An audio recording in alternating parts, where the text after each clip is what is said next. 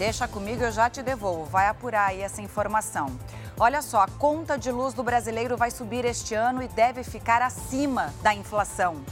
Israel tem maior baixa militar num único dia de guerra. 24 soldados morreram após um ataque do grupo terrorista Hamas. Agora, no JR. Oferecimento Bradesco. Crédito com até 90 dias para começar a pagar. O presidente Lula disse hoje que vai isentar do imposto de renda quem ganha até dois salários mínimos. Quem também falou a respeito foi o ministro da Fazenda, Fernando Haddad. A gente volta com o Tiago Nolasco, que tem esse assunto, né, Nolasco? O que você apurou? Camila, o ministro Fernando Haddad confirmou que o governo trabalha para solucionar essa questão da isenção do imposto de renda para quem ganha até dois salários mínimos e que esse assunto será resolvido ainda este mês. Mais de 2 milhões de brasileiros ganham até dois salários mínimos, de acordo com a Associação Nacional dos Auditores Fiscais da Receita Federal. Com o reajuste do salário pela lei atual, essas pessoas voltam a ter o IR descontado. Já Lula, pela manhã, em entrevista a uma rádio baiana, reforçou que tem compromisso de chegar até o fim do mandato, isentando do imposto de renda quem ganha até 5 mil reais. Camila. Obrigada, bom trabalho, Nolasco. E a Agência Nacional de Energia Elétrica projeta que a conta de luz dos brasileiros deve subir em média em 5,6% este ano. É, vai subir, se prepara. O Leandro Estolhar tem as informações a respeito. Leandro, boa tarde para você.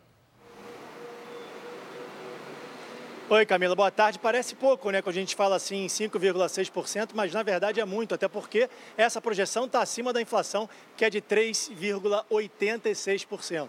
Alguns fatores influenciam aí no aumento da conta de luz. São eles: consumidor obrigado a comprar da distribuidora local, prática conhecida como mercado cativo, investimentos, para aumentar a rede básica de transmissão e encargos do setor. Só nesse ano, mais de 37 bilhões de reais da conta de subsídios são pagos pelos consumidores, o que representa 15% da tarifa. Ou seja, a gente paga pelos subsídios e também paga a conta, né, Camila? Voltamos. Conta Conta cara, né, Leandro? Obrigada, viu?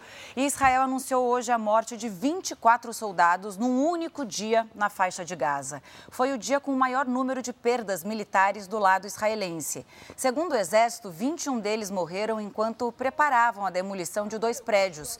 O grupo instalava os explosivos quando um foguete dos terroristas do Hamas atingiu um tanque israelense nas proximidades. O que aconteceu? O impacto provocou uma explosão precoce e os edifícios desabaram. O primeiro-ministro Benjamin Netanyahu chamou os soldados mortos de heróis e afirmou que Israel não vai parar de lutar até a vitória absoluta.